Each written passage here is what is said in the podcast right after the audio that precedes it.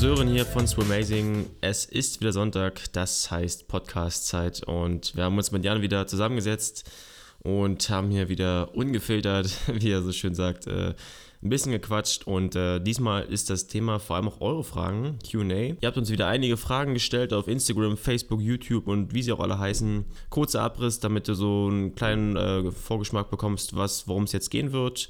Wir sprechen also über Trainingsgestaltung, Umsetzung der Wocheneinheiten und wieso du das Improvisieren bei deiner Trainingsplanung vielleicht lassen solltest und was das mit deiner Komfortzone zu tun hat. Wir wollen äh, gerade auch im Kontext des Triathlons auf Zeitmanagement eingehen, beziehungsweise war das eine Frage, inwieweit es äh, Sinn macht, wenn man zwei, dreimal ins Wasser steigt pro Woche, was man da trainieren sollte. Wir sprechen über Rotation im Kraulschwimmen und äh, nochmal das Thema Technikübungen versus Sauberschwimmen, nenne ich es jetzt einfach mal. also viel Spaß und dann bis nächste Woche. Ciao, ciao. Stichwort Improvisieren, äh, individuelle Anpassung. Wir hatten noch in der Facebook-Gruppe bei uns hatte einer gefragt, dass er, da war, glaube ich, 4 mal 400 Meter Kraul mhm. ähm, gesamt. Und der hatte sich nicht so gefühlt und hat da, glaube ich, 4 mal 400 Arme draus gemacht. Und ja, also ja. das kann man natürlich jetzt nicht pauschal sagen, aber inwieweit so eine individuellen Anpassungen dann schon schwierig sind halt, dass man sich dann vielleicht wundert, irgendwie nicht besser zu werden. Weil es hat ja schon Sinn, was du quasi an Trainingsplan da aufstellst. Ja, ja, ich kann mich ich erinnern, also haben wir in der, in der, in der Facebook-Live-Sendung drüber gesprochen. Ja. Ähm. Ich, ich habe das ehrlich gesagt auch bis letztes Jahr auch noch keine Mal gemacht, dass ich mal gerne mal doch mehr Arme geschwommen bin und dann mich dann vielleicht gewundert habe, warum das immer schwierig dann ist, dann Gesamtkraul zu schwimmen. Ja gut, ich meine, die Antwort, die können wir uns eigentlich alle selber geben. Ich meine, was machst du in dem Moment, wo du deinen Pullkick zwischen die Beine reinsteckst? Also was passiert dann? Ja, ja, du bescheißt und schwimmst nur noch Arme und musst die Beine nur noch hängen. Oder ja, brauchst eigentlich gar nicht mehr anspannen. Also ganz einfach gesagt, du gehst zurück in deine Komfortzone, richtig? Das kann man so sagen, ja. Genau, und das ist genau das, was wir nicht wollen. Also die, die Serie ist so geplant, dass es eine 4x400 Meter Serie ist, die einfach, ich weiß, 4x400 besser Schnitt ist knüppelhart. Brauchen wir nicht drüber diskutieren. Ist richtig, richtig, richtig hart. Ja. Ähm, aber das ist halt an dem Tag so, so geplant und deswegen, also da muss man durch. Und das ist, das ist halt auch wichtig, um um sich für einen Ernstfall vorzubereiten, weil man weiß nie, was im Wettkampf auf einen zukommt. Es kann alles gut laufen, es kann aber auch scheiße laufen. Und wenn du immer, wenn es im Training scheiße äh, läuft, du zurück in deine Komfortzone gehst und dir Pulkig oder Flossen oder sonstiges nimmst oder einfach nach Hause gehst, das, die Option hast du halt im Wettkampf nicht. Ich meine, die hast du schon. Du kannst deine Sachen packen und nach Hause gehen, aber ich sage dir gleich, die, die Heimfahrt wird relativ lang du wirst jetzt mit dir selber nicht so übermäßig zufrieden sein, wenn du im Auto hockst und weißt, du bist beim Schwimmen ausgestiegen, weil deine linke Wade irgendwie nicht so gut funktioniert hat wie sonst. Also das, den, den, Luxus hat man halt nicht. Und ich glaube, da ist ein Training eine sehr gute Möglichkeit, um sich auf, um auf den Ernstfall sich vorzubereiten. Und die Realität von einem Langstreckenschimmer sieht sowieso so aus. Also wenn ich jetzt überlege, wie, viel, wie viele Tage ich mich im Jahr gut gefühlt habe, als ich wirklich noch aktiver Schwimmer bin, dann würde ich sagen, wenn das 30 Tage waren, war es schon, schon gut gelaufen. Also es waren wenige, das kann ich im Prinzip an einer Hand abzählen, die richtig, richtig, richtig guten Trainingsserien, die ich geschwommen bin, waren wenige. Die meiste Realität oder die Realität von einem Langstreckenschwimmer sieht eher so aus, dass man reinspringt, sich so lala fühlt und dann sich meistens in die Serie reinarbeiten muss und dann meistens eine gute zweite Hälfte dabei rauskommt. Hm. Aber man muss dafür arbeiten. Das ist eigentlich nie ein Selbstläufer. Ja, und vor allem für gerade für uns Triathleten, nicht? Also äh, ich denke mal, die wenigsten, für die ist das jetzt ein Selbstläufer, gerade. Ja, für die Schimmer auch nicht. Es wäre cool, wenn, ich, wenn jetzt hier einer von den Jungs neben mir sitzen würde. Ich meine, ich habe die am Wochenende gesehen, der Sören war da, Sören Meissner, Rufen Straub. Das sind im Endeffekt die beiden Jungs, die in Deutschland in den letzten ähm, sieben Jahren alles abgeräumt haben, bevor jetzt der Florian Melbrock letztes Jahr dazu kam. Also mhm. die haben entweder ist der eine oder der andere deutscher Meister geworden auf 800 oder 500 Kraul. Und wenn du die hier sitzen hast, die, die fragst, wie viele Tage in der Woche fühlst du dich wirklich richtig gut? Sagen beide wie aus der Pistole geschossen, keinen. gut, die übertreiben vielleicht ein bisschen, aber das ist, das ist so. Also da muss man einfach mit klarkommen und das Beste draus machen. Also es wäre zu einfach. Es wäre wirklich zu einfach, ja, wenn man sich klar. immer gut fühlen würde. Auch Michael Phelps fühlt sich nicht immer gut. Das sieht zwar von außen immer gut aus, aber wenn du den fragst, der hat genau dieselben Probleme. Der hat auch Schmerzen, der hat auch Bauchschmerzen, dem tut auch manchmal die Schulter weh oder der hat auch nicht gut geschlafen. Das, ist, das haben die alle. Also es ist nichts Neues. Das hat jeder und der, der am besten damit umgehen kann, der wird dann am Ende der erfolgreichste sein. Ja, ja, ich meine, du hast ja auch da die Erfahrung, kommst ja auch oder hast den Background. Aber also ist es dann wirklich so, dass du sagst, die Leute haben einfach einen knallharten Schädel und mit dem Kopf durch die Wand oder ähm, ist es auch so ein bisschen, also weißt du auch gerade so dieses Mentaltraining ist ja auch so ein großes Ding, was in den letzten Monaten und Jahren hochkommt. Ist, ich meine, das klingt manchmal so ein bisschen fancy so, von wegen, dass man sich XY-Strategien zurechtlegen soll, aber Hast du das auch aktiv gemacht oder machen das deine Schwimmer auch, dass sie sagen, ey, ich fühle mich heute so schlecht und aber ich habe dieses große Ziel. Machen die das aktiv oder ist es einfach nur scheiße, ich muss jetzt einfach durch so? Oldschool. Du, also ich sage dir ganz ehrlich, ich bin der Meinung, ich glaube schon, dass man mit Mentaltraining was erreichen kann. Aber ich glaube, die wenigsten Spitzensportler haben das tatsächlich, sondern das sind vom Typ her einfach Leute, die A, sich extrem auf Herausforderungen freuen und die B unglaublich gerne Wettkämpfe machen. Hm. Es gibt Beispiele, wie zum Beispiel die Britta, die Britta Steffen, die durch eine Zusammenarbeit mit einer Psychologin extrem, extreme Sprünge gemacht hat. Aber es sind die wenigsten. Also in Amerika kann ich dir sagen, Lochte und Phelps und sowas glaube ich nicht. Also Lochte weiß ich, dass der sowas nicht gemacht hat und Phelps, die sind einfach, die haben einfach Bock drauf. Die kannst mhm. du nachts um drei wecken und die sind bereit, 400 Lagen auf den Block zu gehen, gegeneinander zu Rennen zu machen. Die haben, die, die, die wollen das einfach. Das ist was, das kann man auch nicht wirklich lernen. Und deswegen ja. gibt es halt auch nicht so viele Leute, die so oft Olympiasieger werden, sondern die gibt es halt, das sind spezielle Leute, die einfach im Kopf sehr, sehr, sehr hart sind und die, die dafür, die brennen dafür. Also die, die haben einfach Lust drauf. Aber man kann es, glaube ich, auch auf gewisse Art und Weise ein bisschen lernen, indem man eben genau so Situationen, wenn es hart im Training wird, eben versucht, positiv zu sehen. Auch, also dadurch, dadurch tut es nicht weniger weh. Versteht mich nicht falsch. Es tut mhm. immer noch genauso weh, aber man kann sagen, okay, geil. Also das was ich habe mal eine ganze Weile im Training versucht, mich in die Ohnmacht zu schwimmen. Das klingt jetzt krank für euch da draußen, aber ich habe wirklich versucht, so hart zu schwimmen, bis mir die Lichter ausgehen. Ich habe es leider nie geschafft. Vielleicht auch gut, dass ich es nicht geschafft habe. Hättest du tauchen aber, müssen. Ähm, aber ich habe tatsächlich versucht, so hart zu gehen, dass, es, dass ich halt einfach umkippe. Die Logik dahinter ist, umso härter du im Training schwimmst, desto weniger tut es im Wettkampf weh. Ja. Weil du bist halt einfach, du bist es so gewöhnt, an diese, an diese Grenze zu gehen, dass es im Wettkampf einfach, ja, ist, ist nichts Neues mehr. Also es ist, ich finde sowieso, Wettkampf ist in der Regel leichter als Training. Also äh, ansonsten macht es falsch. Also in der Regel ist ein Wettkampf lockerer und leichter als ein Training. Es sei denn, gut, wenn wir jetzt natürlich hier viele Zuschauer, äh, Zuhörer, nicht Zuschauer, Zuhörer haben, die Langdistanz-Triathlon machen, dann ist es wahrscheinlich was anderes. Aber da kann ich nicht mitreden, weil ich das A gemacht habe und es wenig mein Sport ist. Aber da könnte ich mir vorstellen, dass es anders ist, weil der Tag halt wirklich die absolute mentale und körperliche Herausforderung ist. Aber für einen Schwimmer ist ein 400 Meter Kraulrennen, das ist nach drei Minuten und 45 Sekunden vorbei. Und logisch tun die drei Minuten 45 irgendwann, hat man da auch intensive Schmerzen. Ja, da ist der Aber Kopf das ist bei weitem nicht. Was meinst du? Da ist der Kopf eh ausgeschaltet, da geht es nur noch zu funktionieren. Ja, ja gut, du bist mit dem Kopf schon drin, aber das ist halt, es geht so schnell vorbei, weißt du, das ist bei weitem nicht so schlimm wie derselbe Kerl, der irgendwie vor drei Monaten vor diesem Rennen 20 mal 400 Kraul auf der Langbahn schnell schwimmen muss. Das ist viel hm. schlimmer. Es tut halt ewig lang weh und es, das ist nicht so schlimm. Das sollte ja. man davor, davor erledigt haben, die harte Arbeit. Ja, kann man sich schon so sagen, vielleicht, dass dann diese ganz harte Einheit, zum Beispiel bei uns ist ja die Montagseinheit immer ordentlich knackig, kurze Pausen, lange Serie, dass ja. man sich dann einfach irgendwie sagt, so, ey, auch so hart es gerade ist, aber das Ding hier bringt mich vielleicht dann doch die paar Prozent dann ja, näher an meinen geilen Hauptwettkampf. So. Muss man sich dann vielleicht einfach so einreden. ist auch so, wird auch so sein. Und um was noch besser wird, ich meine, du kriegst die Belohnung ja eigentlich immer direkt. Jeder kennt es, glaube ich der Moment, ich sage jetzt mal, wir schwimmen ein ganz einfach, sehr gutes Beispiel, 15 mal 100 Meter bester Schnitt. Und du hast nach dem 11. und 12. einfach abartige Schmerzen und denkst, oh Gott, noch drei, noch zwei, der letzte. Und du denkst, um Gottes Willen, und erinnere dich mal an den Moment, wo du beim letzten anschlägst. Die Schmerzen sind auf der Stelle weg.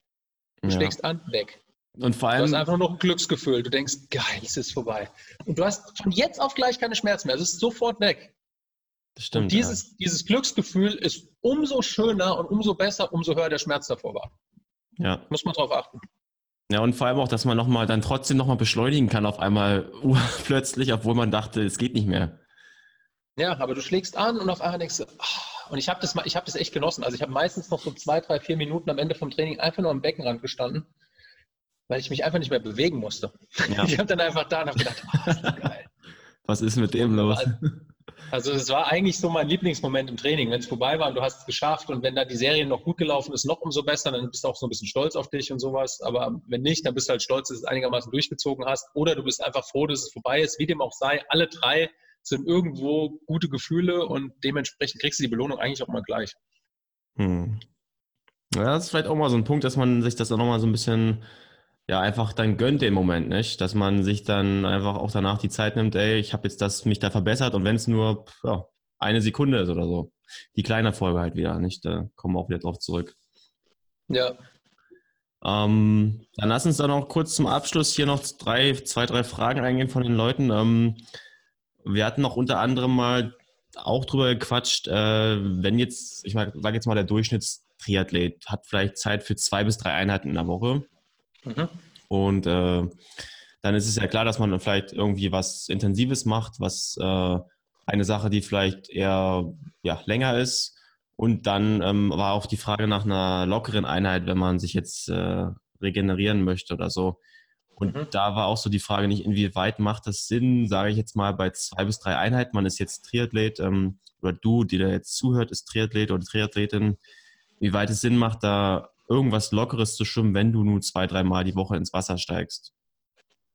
Sehr gut, ja. Mir ist übrigens gerade eingefallen, was, was ich vorhin noch sagen wollte. Okay. Das passt auch so ganz gut. Da ging es darum, um die Technikübungen, dass wir halt sagen, wir sollen halt so immer, also wir machen nicht so viele Technikübungen, also wir machen auch immer Technikübungen, Western Amazing halt wirklich tatsächlich nicht so viel. Stimmt. Und ja. ich glaube, die Kunst, worauf ich hinaus wollte, ist es zu lernen, technisch sauber zu schwimmen. Und das bringt mehr als Technikübungen. Technikübungen sind schön und gut, die kann man hier und da mal machen, aber viel wichtiger ist es, dass man lernt, konzentriert und sauber auch langsam schwimmen zu können. Das ist wichtig und darauf sollte man sich konzentrieren. Es ist viel wichtiger als das zehntausendste Mal Abschlagschwimmen oder Scheibenwischer oder Badewanne oder rückwärts oder Hundepaddeln oder lauter so ein Kram. Wie gesagt, kann man alles mal einbauen, bringt vielleicht auch ein kleines bisschen was fürs Wassergefühl, aber wichtig ist, dass man sich darauf konzentriert zu lernen, langsam und korrekt Kraut zu schwimmen. Oder auch Rücken und Delfin und Brust, wenn das denn im Plan drin ist. So, also das wollte ich noch nachholen. Und jetzt zu der Frage, ähm, also wenn ihr zwei bis dreimal die Woche schwimmt, braucht ihr im Prinzip keine Regenerationseinheit. Weil jetzt überlegen wir uns, was ist eine Regenerationseinheit? Es ist im Endeffekt eine Einheit, in der eine aktive Erholung stattfindet. Jetzt habt ihr aber in der Zeit wenn ihr dreimal die Woche trainiert, sage ich mal Montag, Donnerstag, Samstag, habt ihr sowieso immer mindestens 24 oder 48 Stunden zwischen den beiden Einheiten. Das heißt, ihr seid sowieso muskulär voll erholt. Das heißt, eine lockere Einheit macht in dem Moment Sinn, wenn ihr mehr oder weniger täglich schwimmt. Dann macht es Sinn. Und davor würde ich sagen, macht es vielleicht Sinn, wenn ihr in Richtung Wettkampf kommt oder wenn ihr wirklich einfach generell komplett ermüdet seid, weil ihr auch Rad äh, hart Radfahrt und lauft, dann kann es vielleicht Sinn machen. Aber wenn ihr rein durch die Schwimmtrainerbrille schaut, braucht ihr bei dreimal in der Woche Schwimmtraining keine lockere Einheit zu machen. Ihr könnt vielleicht eine machen, wo ihr ein bisschen mehr GA schwimmt oder ein bisschen mehr einfach Technikfokus, also da das, was ich gerade gesagt habe, ein bisschen mehr Fokus auf Technik legen wollt. Aber eine wirkliche ähm, Kompensationseinheit, wo ihr wirklich aktiv erholt im Wasser, braucht ihr meiner Meinung nach nicht, wenn ihr nur zwei bis dreimal die Woche schwimmt. Hm. Und das wäre dann quasi, sagen wir mal, jetzt eine intensive Einheit, eine was mit längeren Sachen. Und was könnte man noch, noch mit reinnehmen? Also klassisch für, für Langstreckenschwimmer ist im Prinzip eine, eine Dauermethode, also eine Aufgabe mit der Dauermethode, was heißt, dass ihr irgendwas Längeres am Stück schwimmen solltet mit einem soliden Niveau, nicht voll, aber auf keinen Fall locker, also irgendwo im aeroben Bereich. Dann eine Intervallaufgabe, und dann kann man sagen, könnte man eine Krafteinheit machen oder was mit kurzen Pausen. Und das sind so die Klassiker für Langstreckenschimmer. Hm. Okay, das mal so ein bisschen zur Einordnung. Und äh, dann haben wir auch noch eine Frage hier von also Facebook bekommen, und zwar da ging es nochmal um die Rotation. Und das ist ja auch, ja, auch ein, ich sag mal, ein komplexes Thema gerade für Einsteiger, ähm, weil dann oftmals auch die Frage gestellt wird, wahrscheinlich auch so ein bisschen getriggert von bestimmten Artikeln im Internet. Ja, wie mhm. weit soll ich mich denn eigentlich rotieren? Wie viel Grad? Also so war die Frage ungefähr aufgebaut. Ähm, und ja, also ich glaube, da geht es eher um so ein Gefühl, oder? Dass man, ich meine, du kannst ja jetzt nicht sagen, ich rotiere jetzt um XY Grad mal, also das geht ja eins. Ja gut, ich könnte es schon sagen, aber selbst dann, was, was soll das bringen? Also weißt du, wenn ich jetzt sage, okay, Sören, du sollst genau 32 Grad rotieren, dann bist du im Schwimmbad und denkst, okay, toll, woher soll ich jetzt wissen, in welchem, in genau. welchem Gradwinkel meine Hüfte jetzt gerade steht? Ja. Ähm, also von dem her, also erstmal zur, zur Theorie, umso höher die Frequenz bei einem Athleten, desto weniger rotiert die Hüfte. Logisch, weil die Züge schneller aufeinander folgen und wir nicht mehr so viel Zeit haben, auf die Seite zu gehen. Umso niedriger die Frequenz, desto weiter rotieren wir. Ähm, und das ist dann ein bisschen unterschiedlich. Es gibt Leute, die rotieren sehr, sehr weit. Also Sun Yang kann man sich zum Beispiel angucken. Hm. Ja, der hat auch wenige ähm, Züge, ja, genau. Der übrigens technisch herausragend schwimmt. Herausragend, okay? Also du hattest einen Artikel angesprochen, ich will jetzt keine Namen nennen, aber in den Artikel reinzuschreiben, Sun Yang schwimmt so schnell, obwohl er so schwimmt, ja. finde ich schwierig. Ich will, ich will jetzt kein, also ich will jetzt, normalerweise spreche ich in meinem O-Ton, ich lasse es in dem Fall einfach, aber ja, ich würde nochmal gründlich überdenken, wenn ich der Autor von dem Artikel wäre, was ich da gerade geschrieben habe. Punkt. So viel mehr, mehr sage ich dazu nicht. Ähm, und also von dem her, wie weit rotieren wir, es ist auch da wieder typabhängig. Man kann überrotieren, definitiv, ist möglich das ist dann in der Regel ein Problem mit der ähm, Hüftstabil, also mit der, mit der seitlichen Bauchmuskulatur etc., ob man stabil genug ist, dass die Hüfte nicht runterfällt. In dem Moment, wo die Hüfte abfällt, haben wir ein Problem. Also wir müssen trotzdem in der Körperlängsachse stabil bleiben. Das ist die Grundvoraussetzung. Und ähm, ansonsten wie gesagt, also schaut es euch einfach mal an. Ich würde einfach wieder YouTube aufmachen und mir die Leute unter Wasser ein bisschen angucken, die Top-Schwimmer. Und dann werdet ihr sehen, besonders beim Lockerschwimmen wird extrem rotiert, einfach weil das das richtige Schwimmgefühl ist und weil die Kraft aus dem Rumpf kommt und nicht übermäßig, also zum Großteil und nicht aus den Armen. Und ähm, wie gesagt, dann ist es wieder individuell ein bisschen, ein bisschen unterschiedlich. Aber also Sun Yang ist auf jeden Fall technisch einer der besten Schwimmer, die es gibt, wenn es um Kraulschwimmen geht. Da gibt es wenige Leute, die technisch besser schwimmen. Fällt mir spontan Doping noch außen vor. Dass der, dass, der wahrscheinlich, dass der wahrscheinlich nicht sauber ist, ist ein anderes Das Thema. ist ja ein anderes Thema nochmal, genau. Ja. Die von der Katie Ledecky, die fällt mir spontan noch ein. Da gibt es ja auch sehr gute Unterwasseraufnahmen. Mhm. Die rotiert tatsächlich nicht so viel. Aber auch, die holt ihre Kraft auch aus der Hüfte. Also bei der Katie Ledecky würde ich sagen, sind wahrscheinlich irgendwo zwischen 25 und 30 Grad, ohne es jetzt gemessen zu haben. Hm.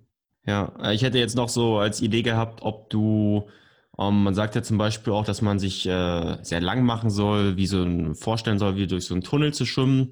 Hast du da auch irgendwie so ein Bild noch im Kopf, vielleicht bei der Rotation? Klar, es ist irgendwo individuell, aber hast du davon irgendjemand was mitbekommen von deinen Trainern, was man sich da vorstellen kann? Ja, also ich habe mal gehört, du kannst dir vorstellen, dass du durch ein sehr, sehr enges Rohr durchschwimmst, dass du da durchpassen musst. Ähm, eine andere Möglichkeit, sich das ganz gut vorzustellen, ist, dass sehr gute Schwimmer in sehr, sehr flachem Wasser schwimmen könnten, wenn sie müssten. Mhm. Einfach weil die Wasserlage sehr hoch ist und weil sie unter Wasser den Arm sehr schön anstellen.